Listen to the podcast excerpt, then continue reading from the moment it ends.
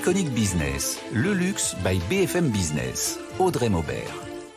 Iconic Business, c'est un site, des réseaux sociaux et une émission exclusive, intemporelle, mythique, responsable et déculpabilisée.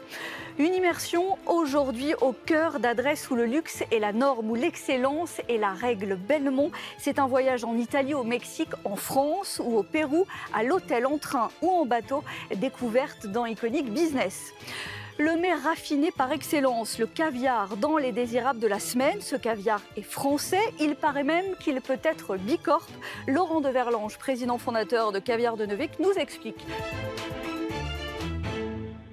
Avec nous aujourd'hui, c'est Arnaud Champenois, directeur international du marketing et de la communication du groupe Belmont. Bonjour. Bonjour Audrey. Belmont, c'est une expertise dans le voyage de luxe, une collection de propriétés exceptionnelles, on va le voir avec vous. Vous parlez même d'une norme d'excellence. Qu'est-ce que ça signifie, une norme d'excellence chez Belmont?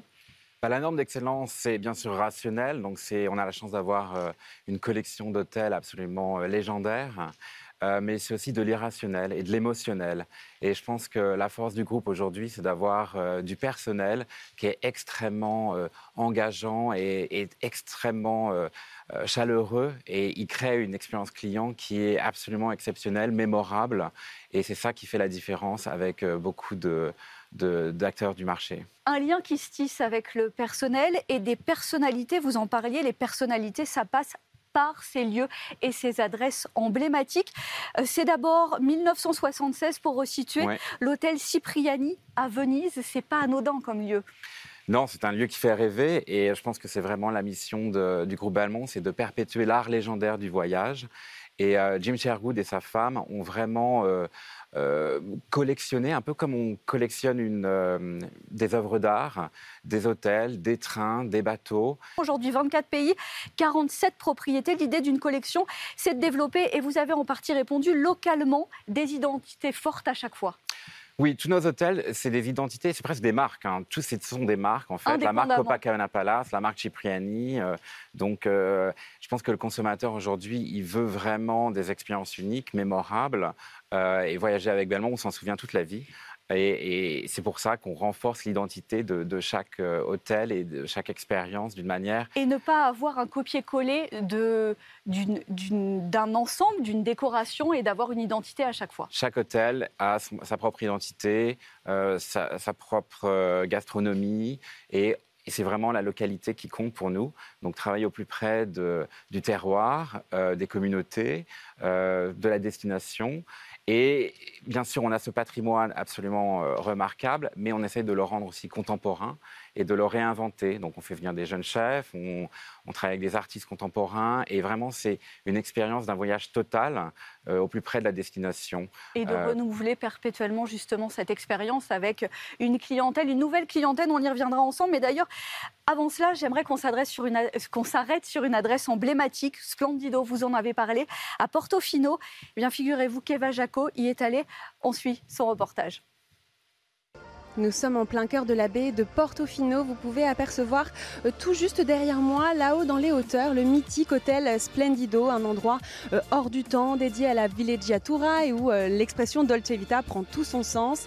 Cet hôtel est âgé de 100 ans. Il fait peau neuve entre les suites, la piscine ou encore le Splendido Grill. On va aller voir ça de plus près. Après le Splendido Marais, c'est au tour euh, du Splendido d'entamer euh, sa transformation. À commencer par cette suite, la Baronessa. Thomas Schwal, euh, bonjour. Vous êtes le gérant du Splendido. Alors ici, dans cette suite, on retrouve des éléments du 19e siècle et du 20e siècle. C'était une volonté de conserver vraiment l'esprit du lieu tout à fait. Euh, l'architecte d'intérieur, euh, Martin Brudinski, euh, en partenariat avec Belmont, a vraiment voulu insuffler cette vision d'une restauration et d'une préservation plus que d'une rénovation. Et c'est pour ça qu'on a des éléments, par exemple, tels que ce, lustre qui a été chiné et qui est typique en céramique de la fin du 19e, mais aussi dans le, dans le choix du sol, où on a opté pour un graniglio à la genovese, cette technique de poudre de marbre qui est mise en, appliquée en strates avec des éléments de mosaïque, mais aussi partout dans la suite, aussi bien sur les moulures, les plafonds, les armoires et certains meubles, euh, du trompe-l'œil dans les couleurs pastel, motifs floraux vraiment très très typiques de la Ligurie. On se retrouve à présent dans le hall du Splendido, là où sont accrochées des dizaines de photographies de célébrités hollywoodiennes, italiennes, joueurs de tennis ou encore politiques qui, sont, euh, qui ont séjourné ici. Euh, Lucas Chiesa, il y a même un livre d'or que vous avez entre les mains. Qui a rendu ce lieu si célèbre? Oui, bonjour Eva. Le premier hôte à avoir signé le livre d'or a été le duc de Windsor en 1952, avec Wally Simpson, puis Winston Churchill et beaucoup d'autres par la suite, dont Lorraine Bacall, Humphrey Bogart, mais aussi le prince régnier et la princesse Grace Kelly, beaucoup d'autres célébrités. Les célébrités viennent ici pour profiter de l'atmosphère magique. Elles se sentent tranquilles, passent incognito et vivent des vacances comme si c'était des gens normaux. Merci beaucoup Lucas Chiesa et puis que serait un séjour à Portofino sans découvrir les spécialités euh, liguriennes. On va voir ça avec le chef Corrado Corti. Corrado Corti, vous êtes le chef exécutif de la Terrazza depuis près de 25 ans et le chef du Splendido Grill où nous sommes actuellement. Qu'est-ce que vous allez nous préparer? Aujourd'hui, on va préparer un plat iconique de Santa Margherita Ligure, à savoir des gambas rouges. Ici, c'est un produit de qualité. On les pêche quasiment tous les jours et nous, on va faire un petit tartare rouge de Santa Margherita Ligure. Le Splendido terminera sa transformation début 2025. L'objectif est de réduire le nombre de clés pour créer des espaces encore plus confortables avec des services à la pointe de la technologie pour des chambres qui commencent à 1500 euros la nuit et puis surtout conserver l'esprit de ce lieu avec des prestations haut de gamme euh, à l'image de ce Spadior en plein air inauguré l'année dernière. Je vous invite euh, vraiment à suivre ce reportage et à retrouver ce reportage à la télévision en replay hein, pour voir euh, ces images. Alors on nous dit que c'est un cadre normal, on est quand même dans l'exceptionnel. On nous fait croire à de la normalité dans un cadre complètement exceptionnel. Exceptionnel, mais le rêve n'a pas de prix, Audrey. Et je pense qu'ici, on a vraiment une page de Dolce Vita. Euh, que ce soit à Splendomare, euh, le, petit hôtel dans le port de, Portofino qui a été rénové il y a quelques années par euh, Festen, des jeunes architectes français. Et puis maintenant, avec Martin Brunowski, on réinvente sur plusieurs années le Splendido, cette grande dame de, la côte ligurienne. Mais on va dire 20-30% de, de, la clientèle revient. C'est un peu leur maison, leur demeure d'été. et donc, oui, ils ont une une relation très, très privilégiée avec le lieu, qui est exceptionnel, euh, comme on le voit. Des bulles privilégiées, c'est le cas pour les hôtels, les péniches, les safaris et les trains. Aujourd'hui, vous bénéficiez aussi de cet essor euh, du slow travel, voyager moins mais mieux. Est-ce que ça fait écho chez vous? Aujourd'hui, le, le slow travel, c'est la notion du temps. Et c'est ça qui est très important aujourd'hui pour les consommateurs, c'est de prendre le temps de redécouvrir un lieu, euh, de passer du temps avec sa famille et ses amis dans un lieu privilégié mhm. et d'aller aussi au plus près de la nature, au plus près de la culture et du terroir de, nos régions et de, nos continents. Et, justement, le slow travel, selon Belmont, vous en parliez, ce sont des trains ultra luxueux. Nathan Cocampo avec un train légendaire s'il en est. Oui, l'Orient Express, James Bond, Hercule Poirot, mais aussi Kate Moss, Francis Ford Coppola, Keith Richards, des voyageurs de marque pour un train ancré dans la culture populaire et l'histoire, où le temps semble suspendu. Aujourd'hui, le Venise-Simplon Orient Express, ce sont 17 voitures traversant la France, l'Italie, la République tchèque, la Hongrie, l'Autriche, sur 1100 km pour une expérience. Un chauffeur vient vous chercher chez vous, à bord, verre en cristal, étoffe, boiserie, dans une ambiance art déco. Une expérience culinaire aussi, trois voitures restaurants, un service en cabine 24 heures sur 24. Les homards de Bretagne sont sublimés par le chef étoilé Jean Imbert. Le bar à champagne, ouvert toute la nuit, est une plongée dans les années folles. Nathan, il y a d'autres lignes hein, dans le groupe Belmont, dans le portefeuille Belmont. Un voyage en terre écossaise, une échappée au Pérou, de Cusco au Machu Picchu à bord de l'Andean Explorer. C'est l'une des lignes de train les plus hautes du monde, jusqu'à 4800 mètres d'altitude. Et le très attendu retour de son légendaire train d'Asie du Sud-Est. Après une interruption liée au Covid, la reprise des voyages en Asie est prévue pour février prochain, avec deux nouveaux itinéraires au départ de Singapour pour découvrir la Malaisie à bord de ces 15 wagons vert foncé, dont une voiture d'observation en plein air pour apercevoir la faune. Merci Nathan Cocampo. Arnaud Champenois, pour des trains comme ceux-ci, potentiellement pour l'Asie, euh, il y a quel délai de réservation? Ça dépend des destinations. Le, Venise Simplement Express, c'est un peu plus compliqué. Il faut bien compter un an avant de, monter dedans. Euh, Mais euh, quand on relance un train où on a des, des, voyages aussi plus courts, mhm. on a deux trains en, Angleterre qui sont des, après-midi ou des. Donc en fait, ça dépend des produits. Mais en général, il faut s'y prendre au moins 2-3 mois à l'avance. Et on sent que pour ces nouvelles destinations, pour la reprise des voyages en Asie, en Asie du Sud-Est, il y a une attente? Oui, il y a un marché et la marque aujourd'hui euh, veut se redévelopper à l'international, notamment avec euh, la réouverture de la Chine. Et donc, il y a un potentiel extraordinaire d'accueillir euh, des consommateurs de par le monde et leur faire découvrir cet art légendaire du, du, voyage. Pour un voyage, pour le Venise-Saint-Plon Orient Express, il faut, il faut compter quel budget? C'est pas grossier sur BFM Business de parler d'argent, je vous rassure. il faut, c'est quelle enveloppe à peu près? C'est une cabine pour deux historiques, c'est à peu près 7000 euros. Euh, donc euh, c'est une, belle soirée, mais euh, le rêve n'a pas de prix, comme je le disais, et je pense que c'est vraiment quelque chose d'extraordinaire de traverser les continents de, avec une expérience gustative par Jean Humbert, et, et c'est magique. C'est-à-dire que c'est quelque chose qui, on s'en rappellera toute la vie, et c'est aussi un moment de célébrer pour les anniversaires de mariage. Ou... Il, y a, vraiment plein d'opportunités euh, qui sont agréables à, célébrer euh, dans ce train. Il y a une concurrence sur euh, l'Orient Express notamment et sur ce segment, le retour des trains et le positionnement. Est-ce que vous considérez qu'il y a de la place pour tout le monde ou vous considérez que sur ce niveau de service, vous êtes seul? On pense à Accor et les projets dans quelques années ou vous considérez que vous ne jouez pas du tout dans la même catégorie? Bah, Je trouve ça très intéressant que le marché soit si dynamique. Euh, aujourd'hui, c'est vrai qu'il y a des acteurs publics et mhm. privés qui euh, arrivent sur euh, le marché du ferroviaire, de luxe ou, pas, de luxe. Et c'est ça qui est intéressant. Nous, aujourd'hui, on a une expertise de près d'un demi-siècle dans l'univers ferroviaire de luxe, avec beaucoup de trains. Et donc, on est très excité par euh, ce qui arrive et aussi ce que vous disiez tout à l'heure sur slow travel, mhm. c'est-à-dire cette tendance qui n'est pas éphémère, qui va rester ancrée, dans le monde du voyage. Et c'est ça qui est important. C'est comme un nouveau segment de voyage qui apparaît aujourd'hui l'univers ferroviaire de luxe. Et donc ça contribue aussi à travailler la désirabilité d'une marque, de capter une nouvelle clientèle. Il y a ce travail que vous avez fait chez Belmont avec de jeunes photographes justement autour des hôtels pour amener un dynamisme. C'est pareil pour le train. On va chercher aussi les nouvelles stars de la gastronomie. C'est vraiment pour capter une nouvelle clientèle oui, absolument. Vous utilisez le mot de désirabilité. En fait, je crois que ce qui est très important aujourd'hui, c'est de la marque, euh, une marque de luxe doit devenir presque une marque culturelle. Et donc aujourd'hui, on devient un curateur. On voit derrière vous euh, une œuvre de Leandro Erlich à la Villa San Michele. Euh, je pense qu'inviter des artistes contemporains dans nos hôtels, c'est très important pour créer un dialogue mm-hmm. avec notre clientèle. Euh, on devient un éditeur, on publie un magazine, on publie des livres. On vient de sortir un livre euh, sur la Sicile avec Assouline. Euh, et on devient, comme vous le disiez, un photographe, réinventer la photo de voyage, réinventer comment on filme voyage mhm. aujourd'hui et demain. Un de goût, d'art. S'il y avait un endroit à choisir en 2023, 2024, 2025 où il faut absolument être présent, vous avez un lieu en tête? Bah, Aujourd'hui, on réouvre un hôtel au Mexique, mhm. Maroma. Après une, euh, deux ans de rénovation, on a travaillé avec Tara Bernard, qui est euh, une grande euh, enfin, designer anglais. Et je pense que le Mexique est une destination très importante pour le tourisme aujourd'hui. On a d'ailleurs annoncé un autre hôtel sur la côte pacifique, Mila Roca.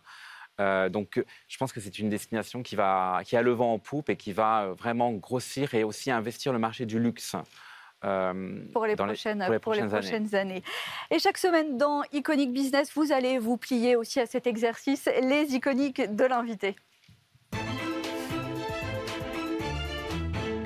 C'est un peu l'irrationnel et le rationnel, votre top 3 euh, du luxe. Et notamment, sur la première marche, pour vous, c'est un lieu tranquille. Bah, on parlait de euh, quiet luxury. Oui. Moi, j'ai envie de parler de quiet place. Euh, un endroit où on se retire et où on peut prendre le temps. Donc, par exemple, un petit déjeuner face à la mer, pour moi, c'est mon luxe. C'est pas mal. Vous avez opté aussi, on est dans l'art de vivre, hein, le champagne notamment. Mon, aussi. mon nom, champenois. Voilà. Et euh, oui, ça me met de, bonne humeur. C'est-à-dire, je trouve ça festif, joyeux et. Euh, et ça fait partie de l'univers, ça colle complètement. Et on finira euh, avec des marques. C'est un peu votre histoire aussi qui revalorise un patrimoine, et notamment Rouvenage, mais un, un point particulier sur Rouvena, parce qu'on On a reçu sa créatrice, sa fondatrice. Je vous invite à redécouvrir d'ailleurs l'émission. Et c'est cette capacité à raconter l'histoire. Oui, à raconter l'histoire et puis mettre en scène un savoir-faire, un artisanat et le rendre contemporain. Bon, c'est à redécouvrir dans tous les cas. Merci beaucoup Arnaud Champenois. Merci, hein. d'avoir été dans Iconic Business aujourd'hui. Les désirables de la semaine, tout ce qui nous a fait envie, séduit et intrigué ces derniers jours. Et c'est cette semaine avec Laurent Deverlange, fondateur et président de Caviar de Neuvik, un caviar Bicorp. On va y revenir en détail. Bonjour. Bonjour. Et évidemment, avec la sélection de Nathan Cocampo, qui est le Bristol qui a lancé pendant la Fashion Week une collection capsule avec la marque américaine Sporty Rich. T-shirt, casquette, blouson, une mini collection à la mode californienne, à la fois chic et décontractée, pour des pièces qui évoquent aussi l'histoire de l'hôtel. Et une rencontre, donc, celle de Paris et Los Angeles. Pour l'occasion, donc, le Bristol Paris a transformé sa boutique en pop-up store Sporty Rich héritage écossais et confort du luxe dans un havre d'hospitalité. C'est la promesse des 100 Prince Street à Édimbourg qui va ouvrir ses portes en novembre, un lieu inspiré des récits des explorateurs écossais. L'hôtel est niché dans le cœur culturel de la capitale d'Écosse, 30 chambres et suites avec une vue extraordinaire sur le château d'Édimbourg. Évidemment, Écosse oblige, une collection de whisky d'exception sera à déguster. Évidemment. Sportive, élégante, une nouvelle montre d'exception est signée par la maison suisse, souvent Gérald de Charles. Oui, une montre squelette avec le mécanisme visible comprenant des parties en or rose 22 carats. Elle est résistante au choc et adaptée à la pratique d'activités sportives. C'est l'une l'une des montres les plus fines de la collection. Livraison dès novembre au prix de 63 000 euros. Et le Palace parisien, le Prince de Galles, ouvre dans quelques jours son nouveau restaurant, le 19-20. Une ouverture attendue avec un chef prestigieux, Norbert Tarrer, chef révélé lors du concours culinaire Top Chef. Sa promesse, une cuisine hyper gourmande, mémorable, pleine de surprises autour d'un thème, les années folles, et un pari, proposer une bistronomie à des prix abordables. Jarret de veau à l'os, céleri rémoulade à la noisette, omelette roulée, on salive déjà. Ah ouais, Nathan, vous avez un prisme. Hein. Les adresses euh, culinaires, c'est votre forge. Vous allez être intéressé justement avec Laurent de Verlange, fondateur et président de Caviar de Novik. Bonjour. Et le marché du caviar, on va en parler en détail avec vous. Bon, on va rentrer dans le vif du sujet. On parle de quel volume, ça représente quoi le marché du caviar dans le monde et en France? Alors, dans le monde, c'est tout petit, petit, petit. C'est tout petit encore Déjà, oui. On considère que le marché du caviar l'année dernière, ce serait environ 600 tonnes pour le monde entier. Donc 600 tonnes, vous voyez, c'est pas très gros. Et la France, euh, dans ce marché-là, en, termes de consommation, c'est environ 60 tonnes. 60 tonnes. Est-ce qu'on est dans quelque chose On sait qu'il y a des habitudes de consommation, mais est-ce qu'on reste dans un marché avec une grande saisonnalité encore? Oui, absolument. En France, euh, la saisonnalité est très marquée. Euh, chez Caviar de Neuvik, le chiffre d'affaires réalisé sur novembre-décembre, c'est environ 66%. Deux tiers du chiffre d'affaires. Donc c'est une période vraiment qu'il ne faut pas louper. Très importante pour nous, bien sûr. Euh, ça se passe en Dordogne. Et récemment, d'ailleurs, c'est l'alliance de Caviar House et Prunier et de Caviar de Neuvik, c'est ça? Sous une même bannière. C'est quoi l'enjeu? C'est euh, pour euh, rassembler l'outil de production? C'est pour peser dans un secteur encore petit et créer un champion français? Vous avez répondu. c'est ces deux raisons-là. En effet, c'est pour euh, en effet avoir un outil de production plus adapté à la taille du marché mondial et mhm. aussi euh, peser plus, plus fortement. On est deux sociétés, euh, Prunier et Cavernovic, qui avons le même ADN, c'est-à-dire le même respect de l'élevage du poisson et la commercialisation en direct via nos clients, nos points de vente mhm. de nos produits. Euh, et puis on a les mêmes valeurs au niveau de l'élevage, donc c'était tout, tout, naturel de se, se, rapprocher. En fait, le rapprochement, c'est simplement qu'on a mis en, ensemble nos actions dans un groupe plus grand mhm.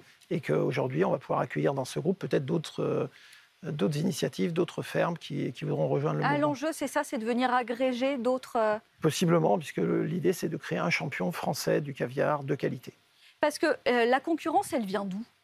Alors, principalement aujourd'hui en volume de Chine, euh, la Chine étant aujourd'hui le premier producteur mondial, et un tout petit consommateur, mais qui augmente très rapidement, puisque en 5 ans, on estime que la consommation chinoise est passé de 1 tonne il y a 5 ans, 10 tonnes il y a 3 ans, à 100 tonnes l'année dernière. Oui, c'est comme le vin, le champagne, et c'est les habitudes qui évoluent. Donc on peut les considérer comme des gros concurrents au niveau de la production, mais, mais possiblement bientôt, ça sera également des gros clients.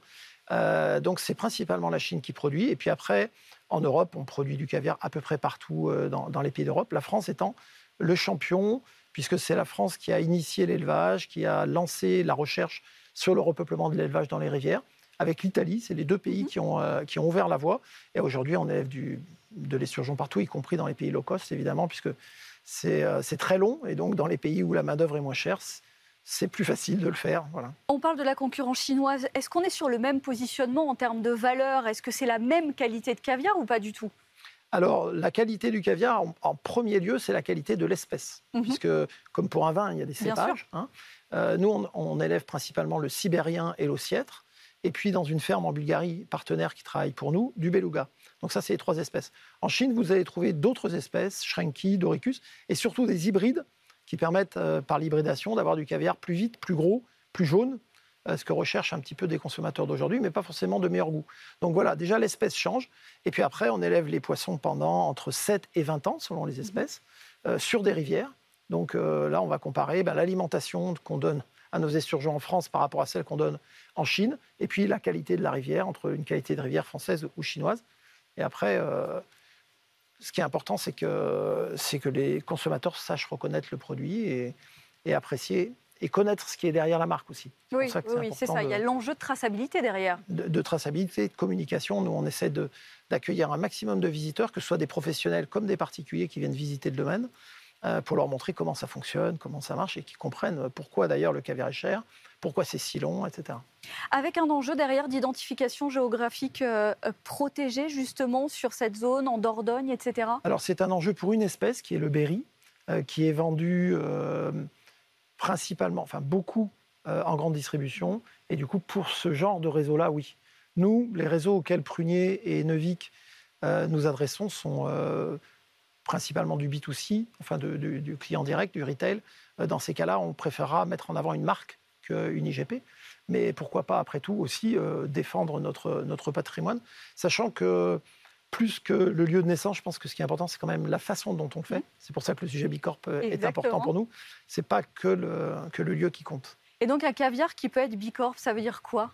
Bah, Ça veut dire que c'est une, il est produit par une entreprise qui veut pas être la meilleure au monde, mais qui veut être la meilleure pour le monde. Ça, c'est le clem de Bicorp. Donc c'est-à-dire que c'est une entreprise qui va mettre autant d'efforts à assurer sa pérennité et son profit mm-hmm. que à réduire son impact environnemental et à améliorer euh, le développement économique et social de son territoire. Et concrètement, vous, au quotidien, ça représente quoi ces engagements? Quels critères, quelques-uns? Alors Bicorp, oui, je vais vous donner quelques exemples. Mais Bicorp, c'est que c'est cinq piliers euh, fondamentaux qui vont de la collectivité, les, salariés, les clients, etc. Donc il y a, tous ces, ça embrasse euh, une large politique RSE.